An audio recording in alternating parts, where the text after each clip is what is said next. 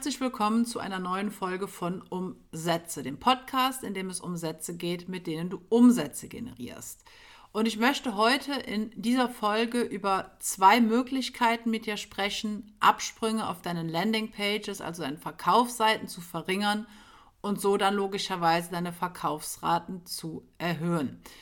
Und dazu muss man auch wieder so ein bisschen in die Psychologie einsteigen, beziehungsweise die Psyche des Menschen etwas betrachten. Also das mag jetzt vielleicht hart klingen, aber es liegt einfach in der Natur von uns Menschen, dass wir gerade bei Käufen oder in Kaufsituationen etwas ungeduldig, etwas bequem und meistens auch etwas misstrauisch sind. Und das ist jetzt gar nicht negativ gemeint, sondern das soll dir an dieser Stelle einfach verdeutlichen, dass du deinen Verkaufsprozess, deine Verkaufstexte, deine Verkaufsseiten immer aus der Perspektive deiner potenziellen Käufer betrachten und gestalten solltest. Denn wenn jemand ein bestimmtes Problem hat, und das haben die Besucher auf deinen Seiten in der Regel, dann möchten sie eine Lösung dafür. Und zwar so einfach und so schnell wie möglich. Und das ist einfach der Grund dafür, warum du gerade auf deinen Verkaufsseiten jede Art von Verzögerung vermeiden solltest und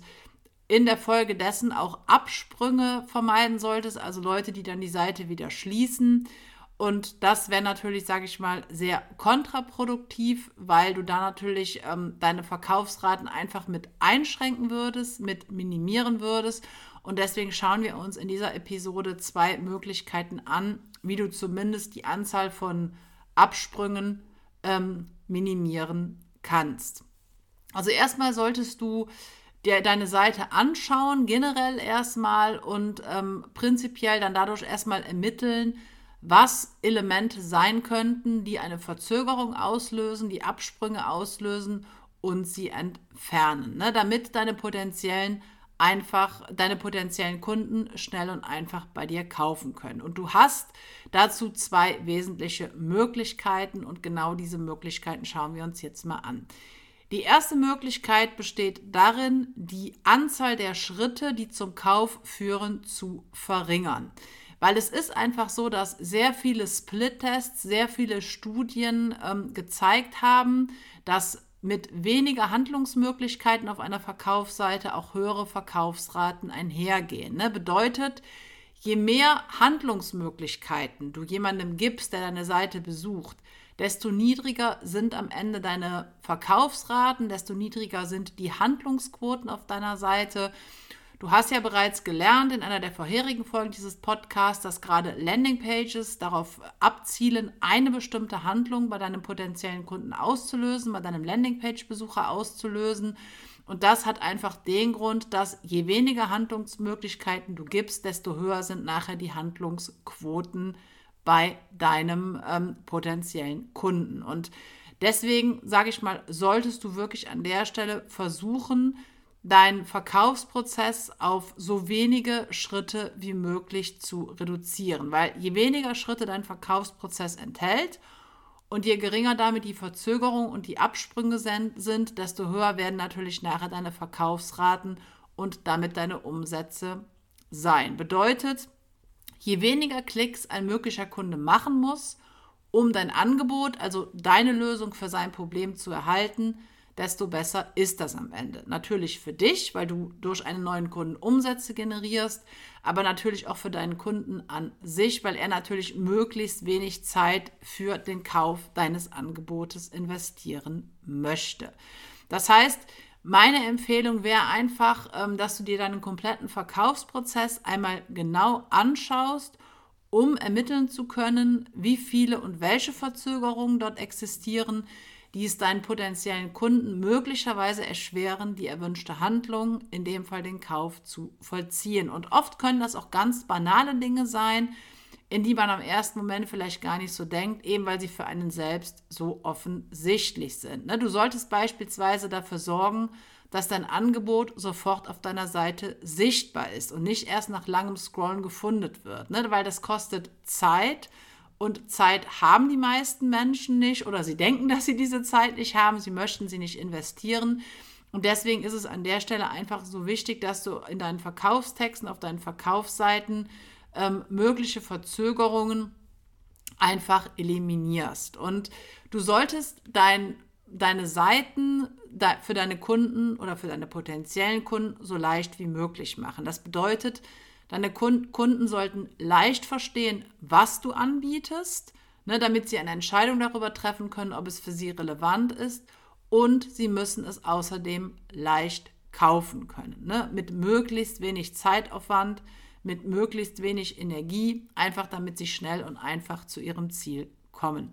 Ne, bedeutet einfach, du ähm, präsentierst deinen Besuchern direkt, was du verkaufst und du machst ihnen den Verkaufsprozess so einfach wie möglich. Und ähm, Menschen fragen sich immer bewusst oder unbewusst, wahrscheinlich öfter noch unbewusst, ob sie in der Lage sein werden, das anzuwenden, was du ihnen präsentierst und ihr Wunschergebnis damit zu erzielen. Und wenn du ihnen halt genau zeigst, was sie kaufen werden, mit möglichst wenig Schritten, mit möglichst wenig Aufwand, dann beantwortet sich diese Frage fast von alleine. Das war die erste Möglichkeit, also die Schritte, die zum Kauf führen, ähm, auf ein Minimum herunterzubrechen. Ne? Also so wenige Schritte wie nötig sind an der Stelle zu präsentieren.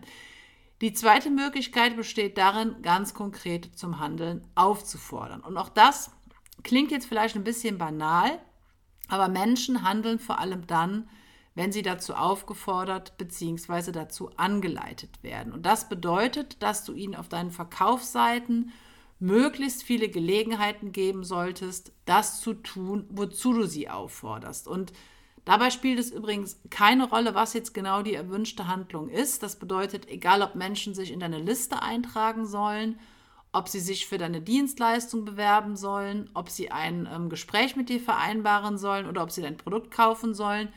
Du musst sie aktiv dazu auffordern. Und je öfter du das tust, desto höher sind die Chancen, dass sie es dann auch wirklich tun. Jetzt stellst du dir an dieser Stelle vielleicht die Frage, wie viele Handlungsaufforderungen du auf deiner Seite platzieren solltest. Ich meine natürlich nicht, dass deine Verkaufsseite und dass deine Verkaufstexte mit Handlungsaufforderungen nur so, ich sag mal, überflutet sein sollen. Das bedeutet es natürlich nicht, weil die genaue Anzahl von Handlungs Handlungsaufforderungen hängt natürlich auch einem, zu einem ganz großen Teil damit zusammen, wie lang deine Seite ist, welchen Umfang dein Text hat. Aber ähm, es dürfen ruhig mehrere sein. Also gerade bei längeren Verkaufstexten wie beispielsweise Landingpages, Sales Letter, kannst du ruhig, ähm, gerade wenn es äh, auf die Präsentation deines Angebotes zugeht, beziehungsweise du dein Angebot präsentiert hast, ruhig mehrere Handlungsaufforderungen unterbringen. Und meistens ist es halt so, dass eine einzige Handlungsaufforderung am Ende deiner Seite meistens nicht ausreicht und auch deine Conversion Rate, deine Verkaufsraten mindert.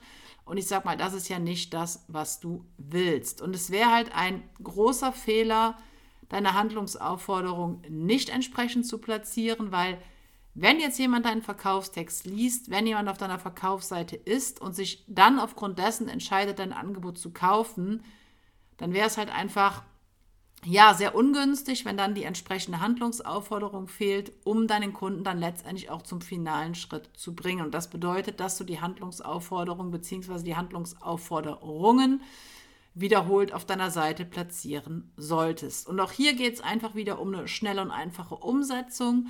Wenn Menschen sich entschieden haben für dein Angebot, für dein Produkt, für deine Dienstleistung, was auch immer du anbietest, dann möchten sie das schnell und einfach abwickeln. Dann möchten sie ihre Entscheidung schnell und einfach dann auch praktisch in die Tat umsetzen, ohne, äh, ohne unnötigen Aufwand und ohne unnötigen Zeitverlust. Und es ist ja auch einfach so, das muss man sich auch immer wieder bewusst machen, du weißt ja gar nicht genau, wann ein Besucher auf deiner Seite die Entscheidung zu einem Kauf trifft. Ne, da ist ja auch jeder Mensch anders.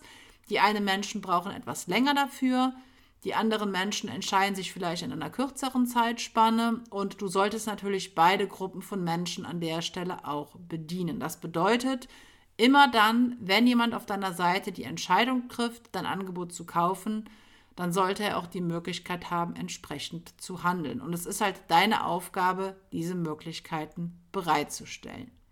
Auch hier ist wieder wichtig, Deine Seite zielt im Normalfall auf ein bestimmtes Ziel ab. Das bedeutet, du solltest in deinen Handlungsaufforderungen konsistent sein und deine äh, Besucher, deine potenziellen Kunden dann auch immer zur gleichen Handlung auffordern. Ne?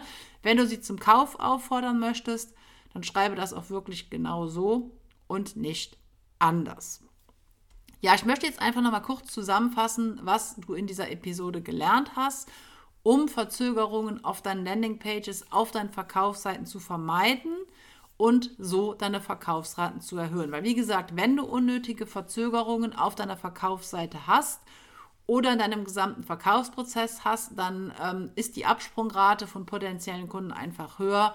Und wie gesagt, das würde natürlich dann letztendlich dir und deinen Umsätzen schaden. Bedeutet, du solltest ähm, als erste Möglichkeit dafür sorgen, dass dein potenzieller Kunde nicht unnötig viele Schritte zum Kauf durchlaufen muss. Bedeutet also, beschränke deinen Verkaufsprozess wirklich auf die wesentlichen, auf die notwendigen Schritte. Und die zweite Möglichkeit besteht einfach darin, deine potenziellen Kunden zur erwünschten Handlung aufzufordern. Und bedeutet, dass du auf deinen Seiten mehrere konkrete, konsistente Handlungsaufforderungen platzieren solltest. Ja, vielleicht denkst du jetzt an der Stelle einfach mal darüber nach, wie du diese beiden Möglichkeiten, diese beiden Tipps ähm, auf deinen eigenen Verkaufsseiten umsetzen kannst. Ähm, auch hier nochmal mein Tipp, vielleicht malst du dir einfach mal deinen gesamten Verkaufsprozess auf, ne, auf so einer Makroebene und schaust dir dann die einzelnen Elemente, die in diesem Verkaufsprozess enthalten sind, nochmal im Detail, nochmal genauer an, also auf einer Art Mikroebene und schaust auch da nochmal, wo es möglicherweise Verzögerungen auf den einzelnen Seiten gibt, aber auch im gesamten Verkaufsprozess, die dafür sorgen, dass deine potenziellen Kunden eben nicht schnell und einfach dein Produkt erwerben können. Weil wie gesagt, das wäre an der Stelle einfach kontraproduktiv und du solltest hier einfach mal überlegen, wie du das Ganze etwas verschlanken und etwas vereinfachen kannst. Und es ist einfach so, dass oft sehr simple Mittel schon für einen großen Effekt sorgen. Und zwei dieser simplen Mittel, dieser einfachen Möglichkeiten habe ich, dich, habe ich dir jetzt hier in dieser Episode vorgestellt. Ja, es gibt natürlich auch noch viele weitere Möglichkeiten, ähm, die deine Verkaufsseiten verkaufsstark machen, ne? gerade was deine Texte betrifft. Wenn du jetzt weiter zu diesem Thema dich informieren willst, wenn du weiter zu diesem Thema lernen willst, zum Thema Copywriting auf Verkaufsseiten, dann schau dir auch gerne nochmal mal ähm, das Programm meiner Online-Akademie Copy Skills an. Du findest den Link hier in der Beschreibung zu dieser Folge.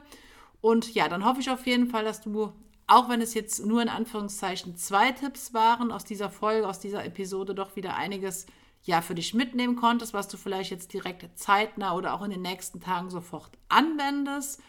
Würde mich auf jeden Fall ähm, interessieren, wie so deine Erfahrungen mit, sage ich mal, relativ einfachen Möglichkeiten der Umsetzung sind. Und dann hoffe ich natürlich auch, dass wir uns dann in der nächsten Folge von Umsätze wiederhören.